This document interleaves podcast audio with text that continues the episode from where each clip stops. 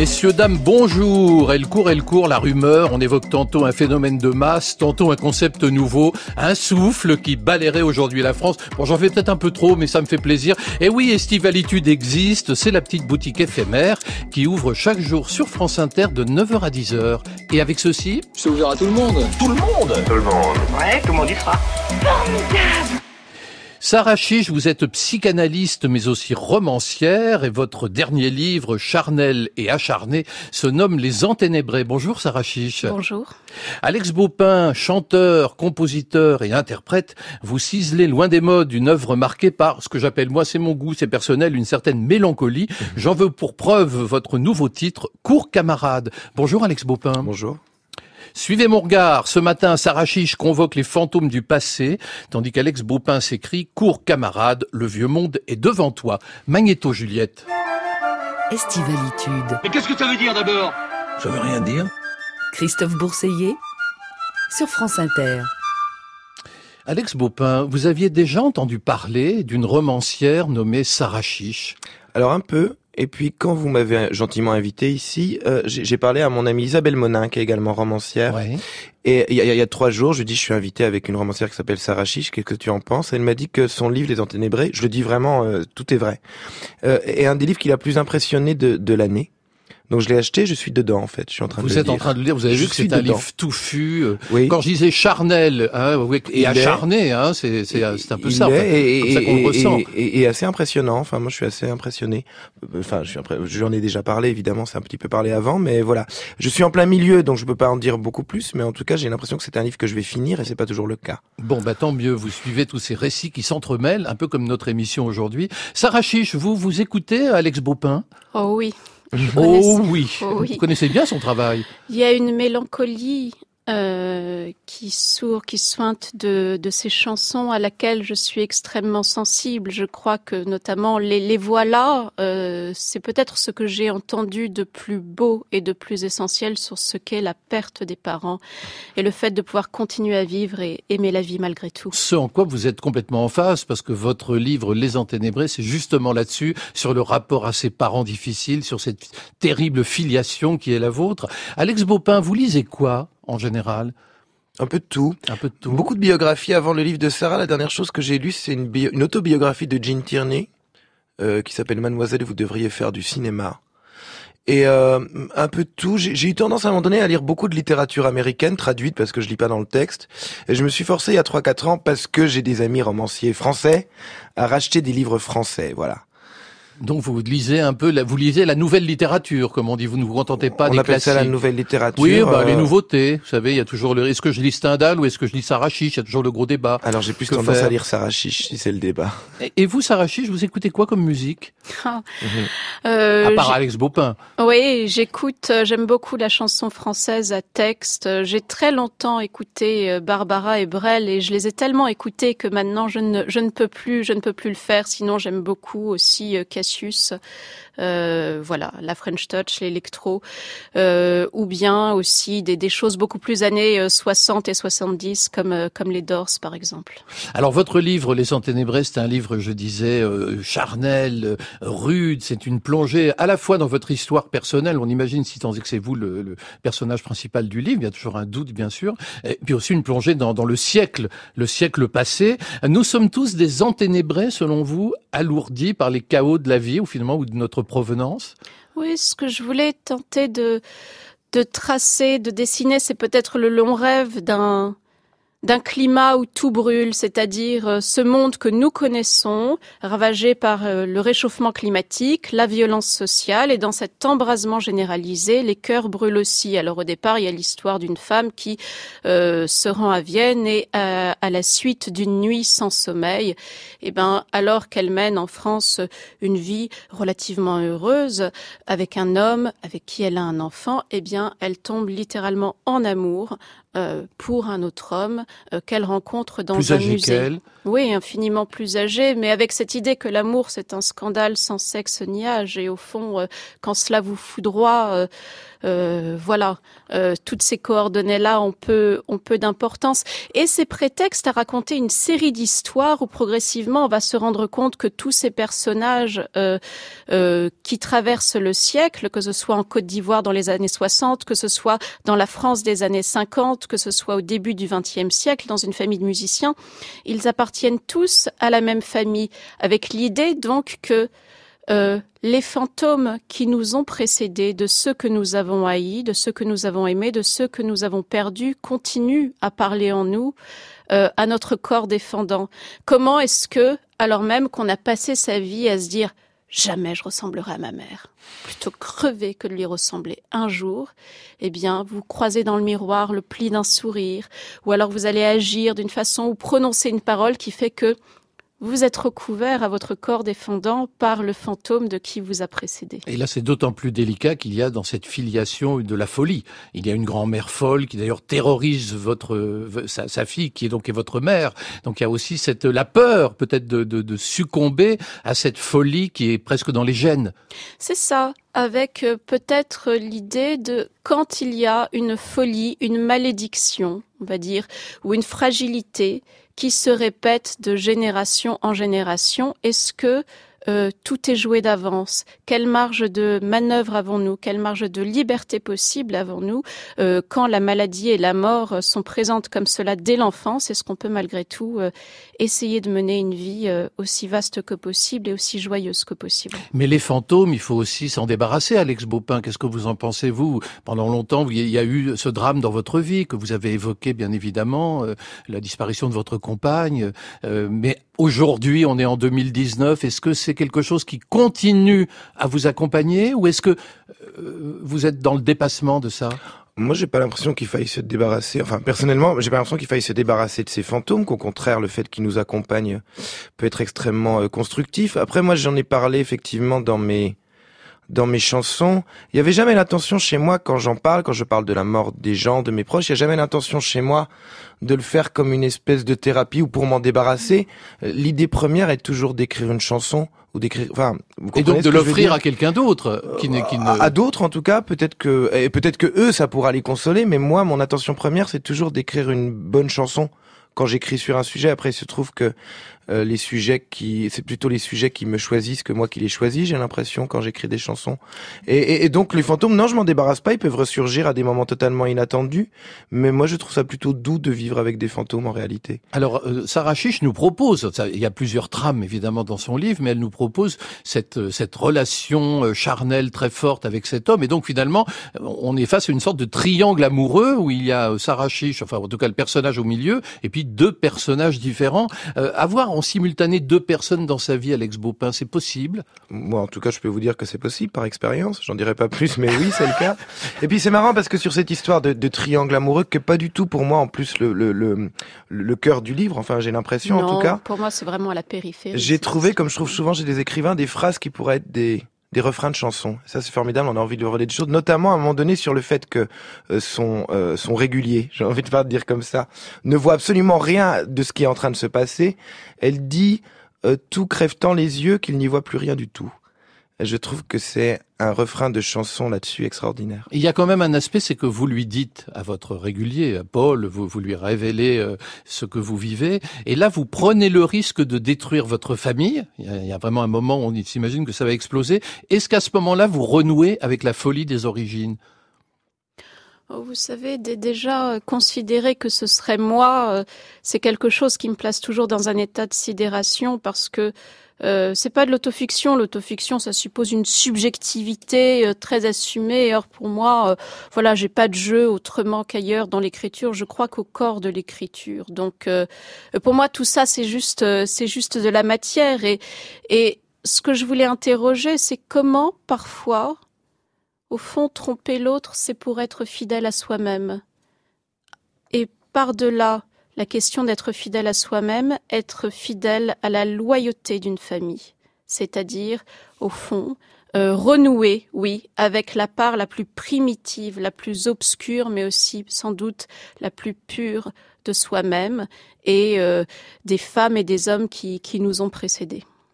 Alex Baupin, votre actualité, il faut quand même en parler, c'est ce nouveau titre Cours camarade qui évoque bien sûr un des slogans les plus célèbres de mai 68, mmh. Cours camarade, le vieux monde est derrière toi.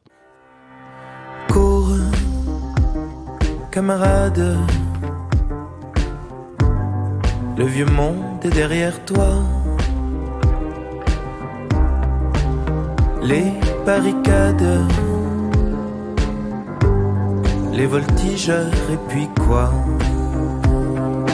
Cours, camarades,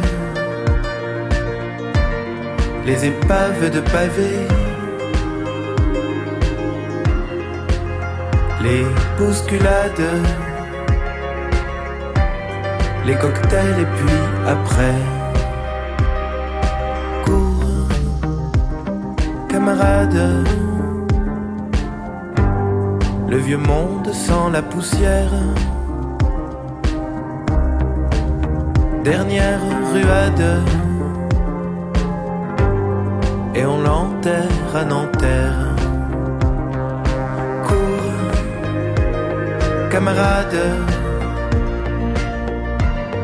redis-nous ton beau discours.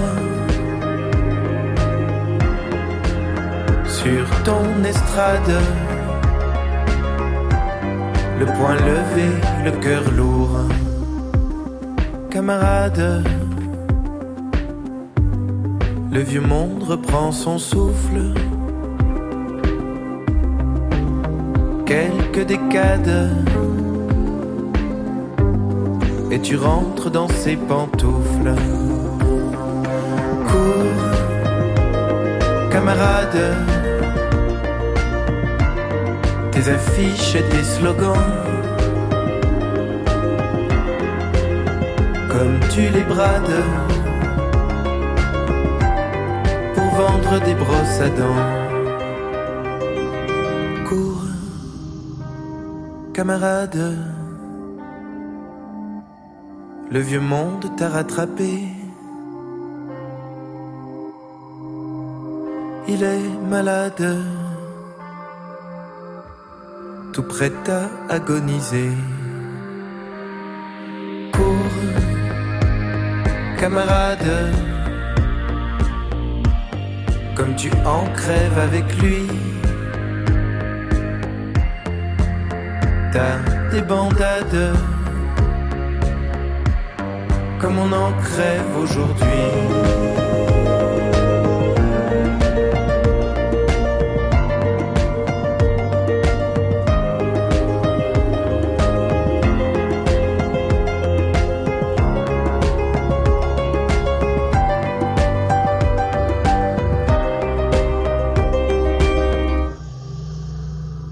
Estivalitude sur France Inter. Alex Baupin, court camarade, donc un titre extrait de votre album à paraître en octobre, qui a un titre, je trouve, c'est presque du Sarachiche, hein, pas plus le jour que la nuit. C'est un très beau titre, ça sortira en octobre, c'est pas tout de suite. Et cette chanson, court camarade, c'est tout sauf une chanson de combat. C'est quand même. C'est une chanson sur la désillusion? Ah bah c'est très fortement. oui. Après moi je pars toujours. C'est pas forcément. On dit c'est une chanson sur les 68 arts. Ça l'est. Je parle d'un fait, enfin d'événements factuels qui sont euh, la façon dont euh, ces gens qui prétendaient à une révolution ont ont échoué quelque part finalement et ont abandonné beaucoup de choses. Mais mais mais, mais au-delà de ça, j'espère que c'est plus une chanson sur la désillusion que sur le fait lui-même. Enfin, j'espère toujours que les sujets des chansons sont plus grands que ce qu'elles racontent euh, en réalité. C'est peut-être un peu obscur ce que je dis, mais je crois beaucoup à ça, moi, en fait. Que les faits dont on part, c'est pour parler d'autre chose, en fait, en réalité. J'ai eu la chance d'écouter l'intégralité de votre album et j'ai eu l'impression qu'il était vraiment irrigué par l'idée d'un espoir déçu. Bah, c'est la fin du monde. moi, j'ai l'impression qu'on est en train d'assister à la fin du monde, ou en tout cas à la fin d'un monde. Donc forcément, euh, quand on écrit des chansons, c'est difficile de passer à côté du sujet. Moi qui écrivais des choses très autobiographiques avant, je suis de plus en plus en train d'écrire des, des chansons sur l'état des choses. Et, euh, et, fatalement, ben, euh, la fin d'un monde, c'est aussi la fin de beaucoup d'illusions. Donc effectivement, on est peut-être dans une période dans une période de grande désillusion. Cours camarade, la défaite est devant toi. Hein, c'est un peu ça que, que vous semblez dire. Il y a cette phrase terrible, je trouve, tes affiches et tes slogans, comme tu les brades pour vendre des brosses à dents.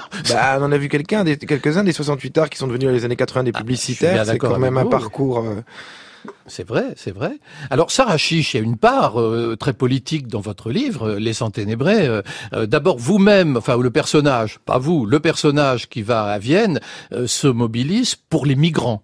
Au départ, il y a cette mobilisation pour les migrants. C'est important pour vous? Ah oui. Ça part aussi de la question d'une honte, c'est-à-dire que, comme le dit fort bien Alex Bopin, oui, est-ce qu'on assiste à la fin du monde, fin d'un monde? En tout cas, nous sommes dans le désastre du monde et nous appartenons à ce désastre, c'est-à-dire que nous sommes pleinement responsables, nous ne sommes pas uniquement des, des victimes de ce désastre, mais dans chacun des actes qu'on pose, euh, on a une part de, de responsabilité. Donc, qu'est-ce qu'on fait quand on est écrivain et qu'on assiste à ce désastre? Euh, pour moi, c'était très important de pas rester, euh, pardonnez-moi, le cul sur mon fauteuil, mais d'aller voir un jour, d'aller me cogner au réel des choses. En l'occurrence, ce moment de l'automne 2015 où subitement l'Autriche et l'Allemagne ont ouvert les frontières euh, à des flots de réfugiés et on a assisté à une situation inédite depuis la Seconde Guerre mondiale. Des dizaines et des dizaines de milliers d'hommes, de femmes et d'enfants euh, débarquant à gare euh, euh, somnambuliques, démantibulés dans ces gares autrichiennes et accueillis par des gens qui, pour certains, des Autrichiens, qui avaient connu le nazisme Eh oui, et la sûr. Seconde Guerre mondiale. Donc, étaient-ils là, euh, ces septuagénaires et ces octogénaires qui ont accueilli euh, les réfugiés en gare de Vienne en 2015 pour réparer, pour expier. pour expier mm. euh, On peut effectivement se, se, se poser la question. Il y a un autre aspect dans votre livre qui est important, je crois, c'est que le, le compagnon de votre personnage, Paul, c'est un scientifique, mais un scientifique d'un genre particulier puisqu'il prédit l'effondrement de l'humanité et il multiplie les conférences dans lesquelles on peut dire il terrorise ses auditoires. Il y a une phrase très belle, il dit coulera moins de temps entre le dernier des hommes et nous qu'entre nous et Christophe Colomb. Alors à ce propos-là, je voudrais vous faire écouter ce que dit l'écologiste Yves Cochet, qui justement a décidé récemment de se retirer du monde. Avec ma fille, nous avons cette maison, voilà, une treizaine d'années, parce que nous avons anticipé le fait que un effondrement général, systémique et global du monde puisse avoir lieu, disons, vers les années 2025-2030, hein, je ne suis pas à 5 ans près. En tout, euh, ça fait 7 hectares. On dit, mais bon, si tout s'effondre, avec qui je vais vivre? Eh ben, c'est pas avec votre groupe Facebook où il y a des Québécois et des Chinois, hein, parce que ça sera fini. Il n'y aura plus d'Internet en 2035. C'est avec vos voisins géographiques. Et donc, les voisins géographiques, eh bien, c'est des paysans. Il y en a un d'ailleurs qui est là, là, qui vient nous aider pour, euh, parce qu'il a un petit tracteur, lui, pour aménager le terrain. Euh, s'entraider ou s'entretuer, ça se prépare. Alex Baupin, euh, vous y croyez à l'imminence de la fin du monde? Yves Cochet nous dit en 2035, Internet, ça va s'effondrer, il n'y en aura plus. Mais bien, sûr que j'y crois et en même temps on est dans un état assez étrange parce qu'on y croit mais on est incapable de le voir. Enfin, on, on a beau y croire et, et on a beau avoir toutes les preuves qu'intellectuellement ça va arriver et que c'est absolument inévitable, je crois que même en sachant ça, on est incapable d'affronter quelque chose d'aussi grave. Enfin, on continue à sortir des livres, à sortir des albums, à venir faire des émissions de radio, alors que tout ça, et puis à, à avoir des débats complètement dérisoires sur des choses qui semblent au regard de cette fin du monde absolument. On euh, danse sur futiles. l'apocalypse. Ah bah oui, c'est la danse au-dessus du volcan, et, et je pense que de toute façon, on est incapable de le voir parce que sinon, on deviendrait fou en réalité. Mais euh, Sarah Chiche, des, des, des scientifiques qui prédisent la fin de tout, il y en a toujours eu. C'est même une, une des marques de, de nombreux scientifiques de nous annoncer la fin du monde. Oui, et puis on peut penser aussi aux peurs de l'an 1000, vous savez, où tout à coup la menace d'une apocalypse euh, était là. Mais là, je crois qu'on assiste tout de même à une forme, des formes inédites de mal. Et c'est ce dont parle Paul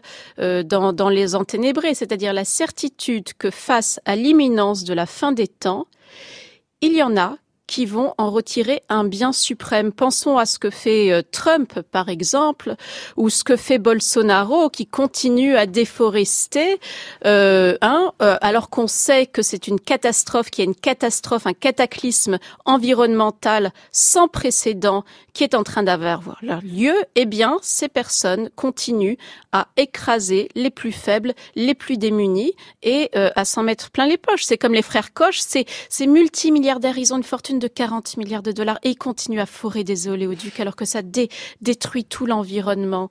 Euh, c'est pour ça que j'ai beaucoup de respect pour une certaine forme d'insurrection par exemple, ces personnes, les valve turners, qui sont allés faire aux États-Unis, qui sont allés, euh, voilà, alors qu'ils risquaient d'être arrêtés, euh, fermer les pipelines à visage découvert en plus, en prenant le risque, le risque d'être d'être attrapés. Donc c'est vrai qu'il y a là une forme d'insurrection et de violence, mais qui est peut-être légitime face aux horreurs euh, de notre monde. Alex Bopin, dans votre futur album à paraître en octobre, il y a aussi une chanson qui, qui a un titre qui m'a qui m'a marqué, qui se nomme Orlando et qui fait référence à cet événement-là. Vers 2 heures du matin, armé d'un fusil d'assaut et d'une arme de poing, Omar Matin s'introduit dans le Pulse, une boîte de nuit très fréquentée par la communauté homosexuelle. L'homme tire à l'aveugle sur des clients, puis retient les autres en otage. Le bilan fait état de 50 morts et de 53 blessés, des familles sans nouvelles de leurs proches, à court.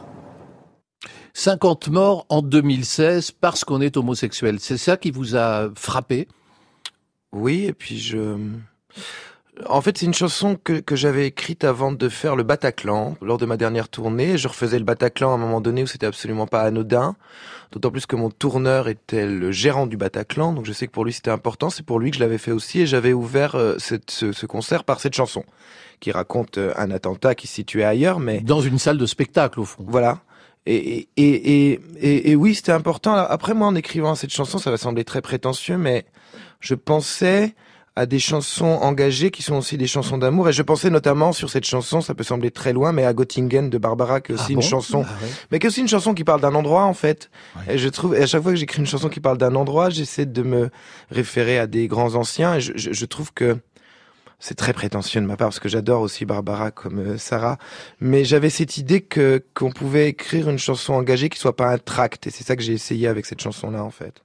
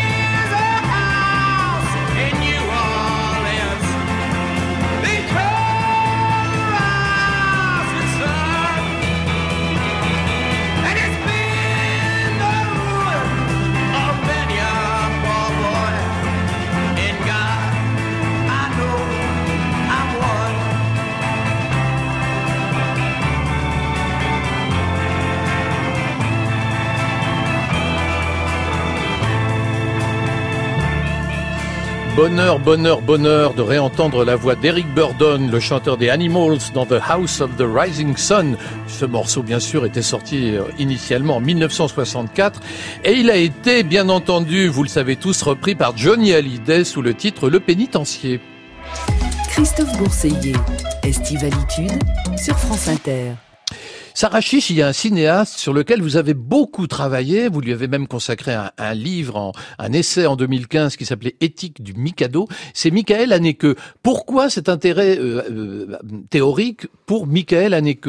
Parce que nous partageons sans doute euh, l'idée que nous sommes tous responsables de nos actes. Et il y a cette idée dans les films de Michael Haneke que euh, on n'est pas uniquement des victimes du mal, mais qu'on peut être aussi des agents du mal. Dans Les Enténébrés, il y a notamment la petite Ève euh, qu'on croise euh, d'abord comme comme mère de Sarah dans la première partie du livre et tout à coup dans la deuxième partie du livre on la retrouve en Côte d'Ivoire en adolescente sauvage farouche et on s'aperçoit que cet enfant parce que elle a été victime elle-même de choses abominables, va se mettre, autant par haine que par désespoir, euh, à commettre le pire. Le titre Les Enténébrés provient de, du, du, livre La pianiste d'Elfriede Gélinek, qui a été adapté au cinéma par Michael Haneke. Absolument, c'est un mot qui m'a beaucoup impressionné. À un moment donné de La pianiste, euh, Erika Kohut, le personnage principal,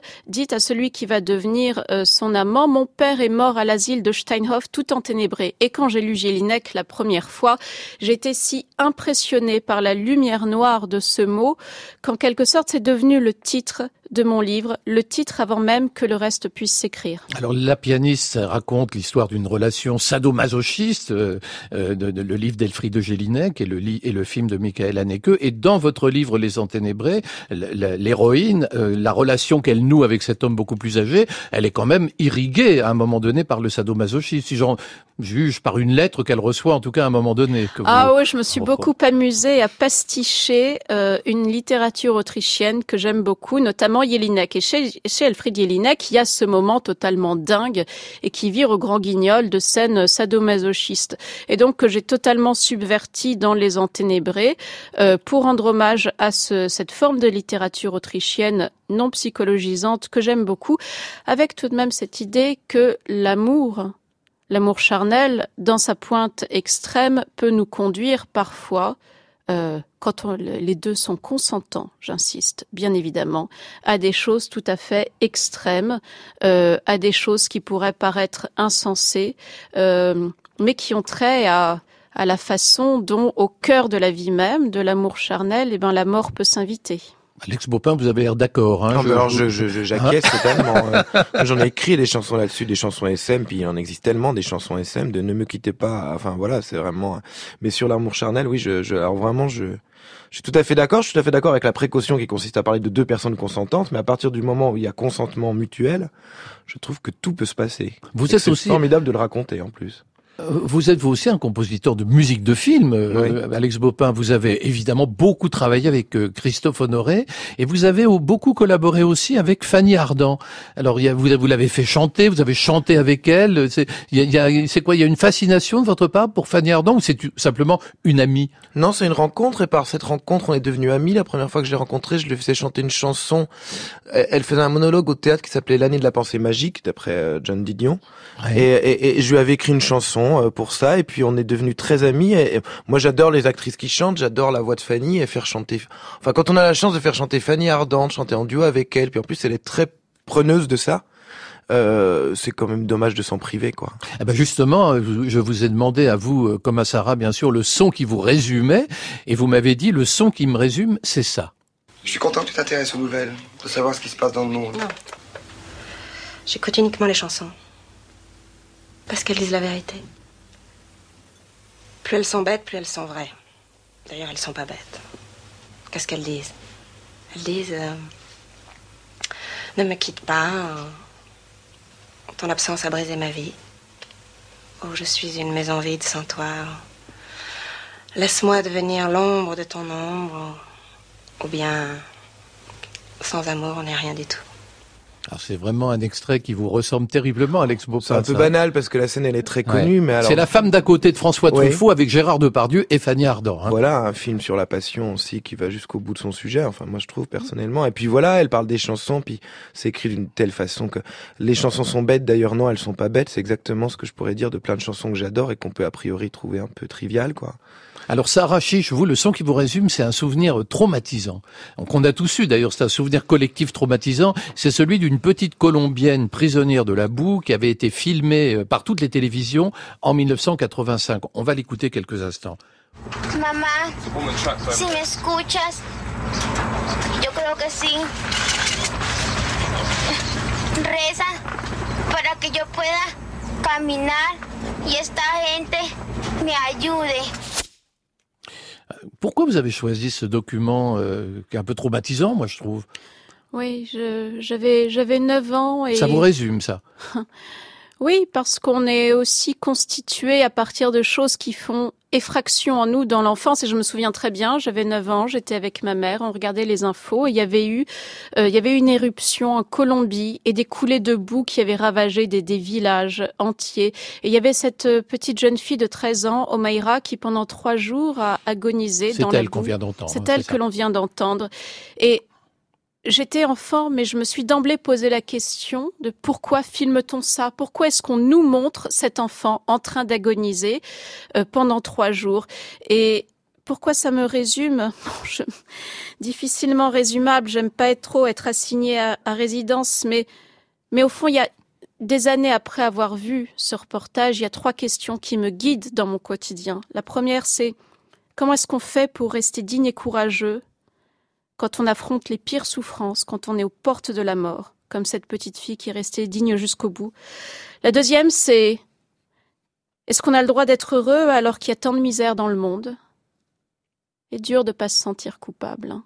Alors qu'est-ce qu'on fait avec cette culpabilité? Parfois on en fait des chansons, parfois on en fait des films, parfois on en fait des livres. Et puis la troisième, c'est si on choisit envers et contre tout férocement d'aimer la vie, Comment, dès lors, parce qu'on a tous notre part de responsabilité, comment venir en aide à plus faible et plus démunis que soi?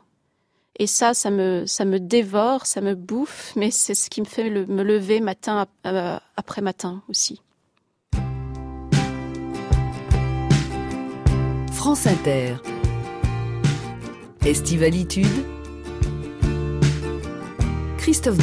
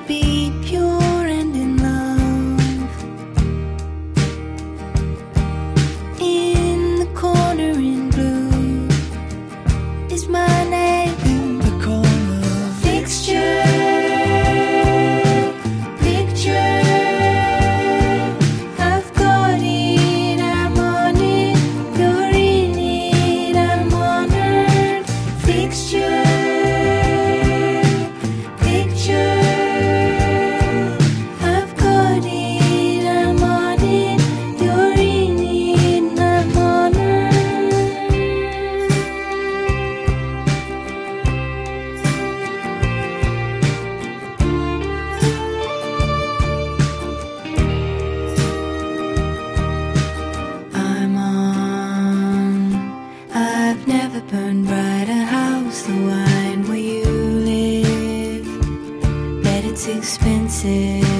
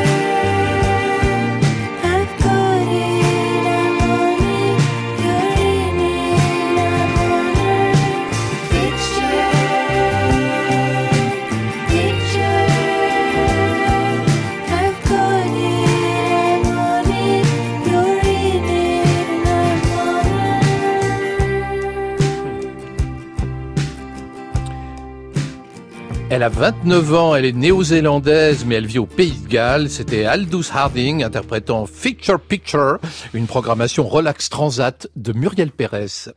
Vous avez dit, vous avez dit, vous avez dit. Ah non, vous avez dit. Mais vous m'avez rien dit. Bah, c'est vous qui me l'avez dit. On nous traite tout le temps de bobo parisien. Et d'ailleurs, je m'en fous, parce que je préfère être un bobo parisien qu'un qu'un vieux con de droite. Voilà, c'est là, je commence à devenir C'est dit, c'est dit, c'est dit. Je préfère être un bobo parisien qu'un vieux con de droite, dit Alex Baupin. Oui. J'ai pas compris à quel moment en fait euh, euh, la, la réaction était devenue quelque chose de progressiste, mais il y a quelque chose qui s'est passé comme ça d'une lors d'une inversion des valeurs. On nous a expliqué que c'est tout ce qui a trait avec un discours qui parle des bobos, du monde des bisounours, qui nous explique que euh, l'antiracisme c'est quand même une espèce d'idéologie un petit peu ridicule. On parle de droit de l'homisme aussi. C'est des gens qui mettent beaucoup de au bout des mots pour les vider de leur contenu, je trouve. Et euh, moi, à un moment donné, des gens qui euh, sont amoureux de la culture, euh, qui euh, préfèrent l'ouverture à l'autre que la fermeture et tout, je comprends pas pourquoi ça devrait être moqué et considéré comme quelque chose de ridicule, voilà.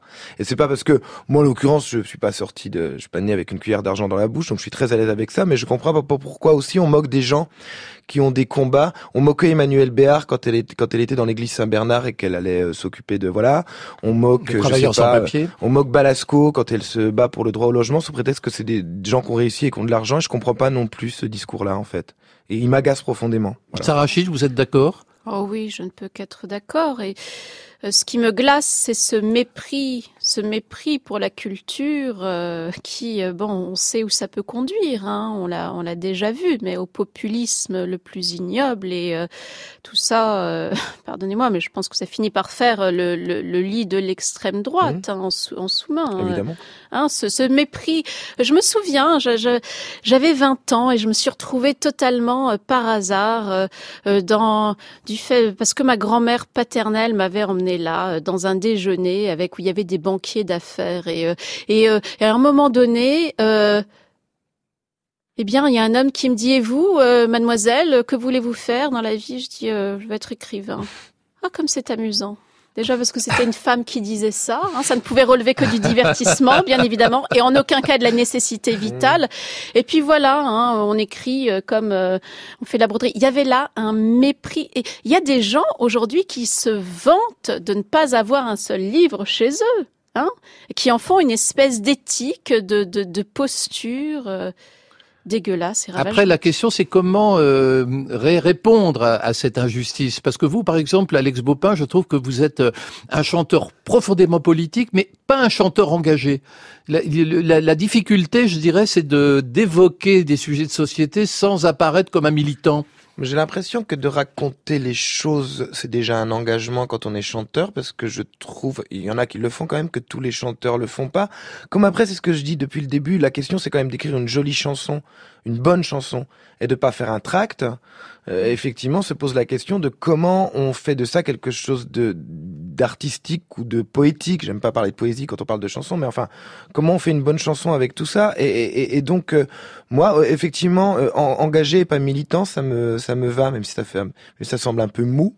Mais, euh, mais vous avez, vous avez dit, c'est difficile d'écrire des chansons politiques et engagées. Ce qui n'est pas dur, c'est d'en faire des mauvaises. Euh, ouais. Et vous avez ajouté une chanson, ce n'est pas un tract. Non, une- enfin moi je, je, je, je pense ça profondément qu'il faut toujours qu'il y ait le, le filtre de la création et se poser la question de à partir de quel moment on est face à c'est un grand mot pour les chansons mais on est face à une œuvre d'art et pas à une espèce de chose revendicative qui n'a aucun intérêt ni poétique ni musical. Le, le rôle du chanteur, c'est un peu comme l'écrivain, c'est d'instiller le doute, c'est de, de murmurer à l'oreille des chevaux, si je puis dire. Je sais pas, c'est compliqué pour moi de parler de mon rôle parce que tout ça peut sembler toujours très hum, prétentieux. Euh, je-.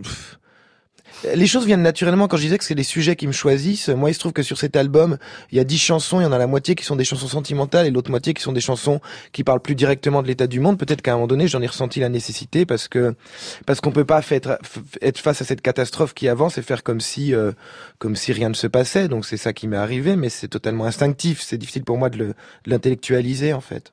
Alors Sarah vous avez une question à poser à Alex Baupin, et cette question, elle est à propos d'une chanson que vous avez citée au tout début de notre émission d'Estivalitude. C'est une chanson qui s'appelle Les Voilà. Je voudrais qu'on en écoute euh, peut-être quelques instants. Le voilà, le voilà, sa longue déchéance. dévore jusqu'au noyau le fruit de nos enfances et les derniers vestiges de nos empires légaux s'effondrent dans les brumes d'un vieux rêve fluo. Le voilà, le voilà, l'ultime barricade. La dernière sentinelle est tombée bien malade. Elle s'en ira ce soir et ne restera rien, ni papa ni maman. Entre nous et la fin, le voilà, le voilà. L'ultime barricade. Le voilà, le voilà. L'ultime barricade. Alors Sarah Chiche, qu'est-ce que vous vouliez demander à, Alex Baupin en lien avec cette chanson Les voilà? Oui, il y a bien des façons de, de comprendre cette chanson, parce que ce texte est plus grand que nous, d'une certaine façon. Euh, je l'ai entendu comme quelque chose qui parle de la mort des parents. C'est exactement ça, oui, c'est ça. Et comment aussi peut-être euh, les objets qui nous entourent, les objets des maisons de famille se, se retirent en eux-mêmes et deviennent aussi mats et froids que ils sont frappés de la même matité et de la même froideur que que les êtres qu'on Mhm. a aimés et qui viennent de mourir et et est-ce comment est-ce qu'on peut continuer à vivre malgré tout avec cela? Alors ma question c'est il y a le temps de l'écriture, il y a le temps de la composition. Pour un écrivain, il y a le temps de la publication. Pour un chanteur, il y a le temps de la première fois où on va chanter. Ouais, du concert, bien sûr. Est-ce que comment ça s'est passé la première fois que cette chanson vous l'avez chantée? C'est une longue question. hein. Non, c'est toujours non non, c'est pas une question, c'est une question tout à fait légitime quand on écrit des chansons qui nous sont aussi personnelles et qui sont des chansons dont on peut considérer qu'elles sont difficiles à livrer en public par exemple, comment on les chante. Mais en réalité, moi euh, toujours considéré qu'être chanteur c'était aussi être un petit peu un professionnel, ça va sembler une, une réponse extrêmement froide. Moi, j'ai toujours été extrêmement amusé par les chanteurs qui sont très émus par les chansons qu'ils chantent parce que j'y crois pas une seconde. Alors voilà, c'était ça ma Moi, question. je crois que quand on livre la chanson au public, on la livre comme un professionnel. Ça veut dire qu'on la chante, qu'on essaie de l'incarner, qu'on essaie d'être émouvant, mais qu'on n'est pas ému soi-même par sa propre création. Sinon, ça veut dire qu'on est, soit qu'on s'aime tellement qu'on se trouve extrêmement émouvant. Et je trouve ça, La jouissance c'est comme, narcissique. c'est comme un acteur qui, qui, qui, qui, qui pleurerait vraiment et qui serait vraiment ému quand il incarne quelqu'un qui est ému. Moi, je crois que quand on écrit la chanson, on le fait sincèrement, mais quand, quand on la livre aux autres, on, on fait une performance qui est l'équivalent de la performance d'un acteur et qu'on n'est pas ému par soi-même, ou alors c'est qu'on est d'un narcissisme, déjà quand on est chanteur on l'est, mais qui dépasse l'entendement pour moi en réalité. Alors Alex Baupin, vous avez vous aussi une question pour Sarah Chiche qui est, qui est plus courte. Je, vous- je vous écoute. Elle est plus courte, mais je Oui, pense qu'elle elle est, est assez intense, vaste. elle est complexe. Moi j'aurais voulu, parce que j'imagine qu'elle sait, que Sarah m'explique simplement ce que ça veut dire la saudade. Ah oui. C'est un mot portugais qui est intraduisible. Euh, J'ai beaucoup travaillé sur Fernando Pessoa, Mm. euh, qui a travaillé cette question de la nostalgie.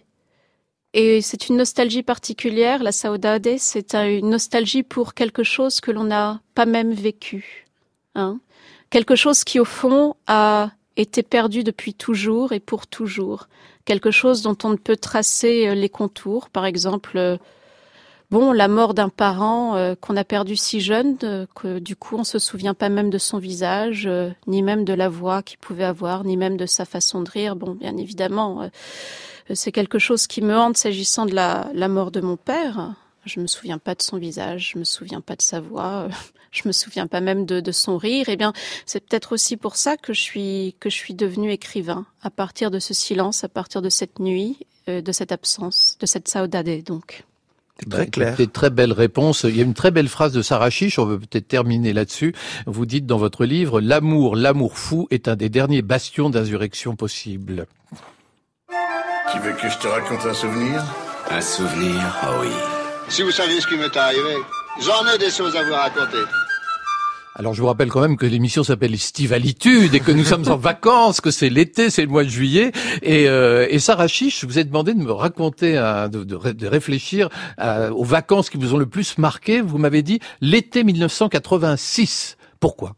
Oui, j'avais 10 ans. euh, euh, déjà, je n'aimais pas l'été. J'aimais uniquement l'été parce qu'il préfigurait l'automne. Je m'ennuyais un petit peu en vacances, euh, à côté de ma mère qui me forçait à lire. Et puis elle-même était, euh, euh, voilà, on était assises euh, toutes les deux dans l'herbe et je la vois tout à coup le visage percuté de lumière, ravagé de, de, de par les larmes mais par la joie aussi. Et à la main, elle a un livre, dessus un titre et, et un nom d'auteur, Les Noces barbares, Yann Kefelec. Et là, considérant le pouvoir de la littérature et ce que ça faisait à ma mère, la façon dont ça la faisait vivre, la façon dont ça l'émouvait, je me suis dit qu'il y avait là quelque chose d'immense, quelque chose d'absolument vaste euh, qui m'a impressionnée. Et c'est oui, par amour pour ce visage aussi. euh, J'ai parlé de mon père, mais il y a ma mère aussi. Il y a ce visage qu'elle avait, ce visage de l'été 86. Et la découverte de la littérature, d'une certaine façon, grâce à Yann Kefelec. Alors, Alex Baupin, vous détestez les vacances, vous l'avez dit, hein, c'est très franc, mais vrai. vous avez quand même un souvenir écossais. Oui, j'ai le souvenir écossais parce que moi, je suis comme Sarah, elle me fait rire quand elle dit que l'été annonce l'automne et c'est ce qu'elle aime bien en lui. Moi, l'été m'angoisse terriblement. Les, les jours qui rallongent, le fait qu'il fasse ce jour Cette très chaleur, tard, cette chaleur entêtante. la chaleur que je ne supporte pas. Enfin, moi, dès que l'automne arrive et l'hiver encore plus, je suis très, très réconforté, en fait. Je trouve que ce sont des saisons plus réconfortantes que ce qu'on imagine. Et donc, les vacances, moi, en plus, qui ai de la chance de faire un travail que j'adore et dont je rêvais. Je suis pas forcément fou de partir en vacances, mais quand j'ai eu 16 ans, je suis parti en camp de vacances pendant trois semaines en Écosse. J'en ai un souvenir d'une grande liberté parce que on était, on était encadrés, mais un peu livrés à nous-mêmes quand même. Donc on allait boire des bières dans des pubs, on fumait des clopes, on installait des tentes dans lesquelles on dormait. Et puis c'était l'Écosse, donc c'était pas vraiment l'été, il a plu la moitié du temps. C'est c'est l'avantage de l'Écosse, il fait On très était mauvais. en oui. il a plu la moitié du temps, et du coup c'est un beau souvenir de vacances parce que c'est presque des vacances d'automne en été finalement. Bah moi je pars pas en vacances puisque je fais une émission qui se passe pendant les vacances. Ça me fait du bien d'avoir des gens qui sont un petit peu solidaires avec moi. En tout cas, c'est c'est vrai que l'Écosse c'est une région absolument sublime. On n'en parle jamais et très peu de gens prennent leurs vacances en Écosse. fond. Très très beau. J'en ai un souvenir. Vous euh, étiez où? On, on a fait un tour en fait. On a on a fini à Édimbourg où je me rappelle on s'était fait casser la gueule par des Écossais. Euh, Ah oui, c'est un bon souvenir alors. bah non, mais c'est des souvenirs formateurs. Enfin moi je m'étais un peu planqué évidemment parce que j'étais pas très costaud. Mais mais mais en tout cas je- j'en ai un souvenir euh, extraordinaire parce que c'est des paysages incroyables effectivement.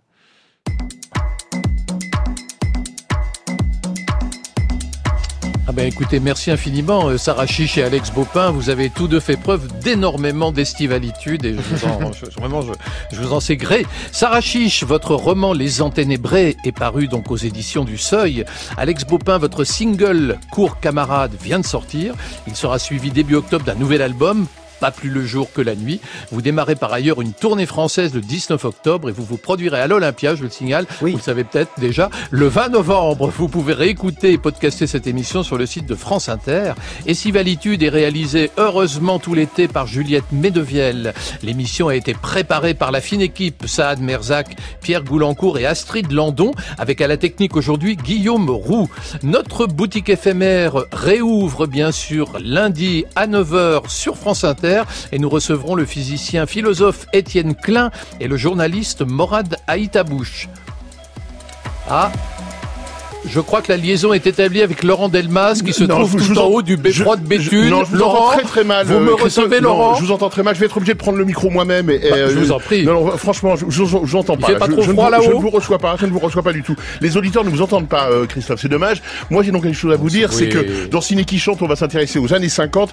Ciné qui chante, l'émission que connaît très bien Alex Baupin. On l'a reçu l'an dernier et c'était une un très beau souvenir. Oui, On y reçu écoute- moi aussi d'ailleurs. vous aussi, on y écoutera, ça fait deux fois que vous le dites, on y écoutera Sophia Loren, Marlène Dietrich, Nat King Cole, Juliette Gréco, Christiane Legrand, Elvis Presley dans des films, tenez-vous bien, de Ophuls, Lang, Aldrich, De Sica, Donen et quelques autres. Voilà, c'est fait. Je vous, rends, le- je vous rends le micro, je vous rends le casque. Merci À Christophe. bientôt à Béthune. hein.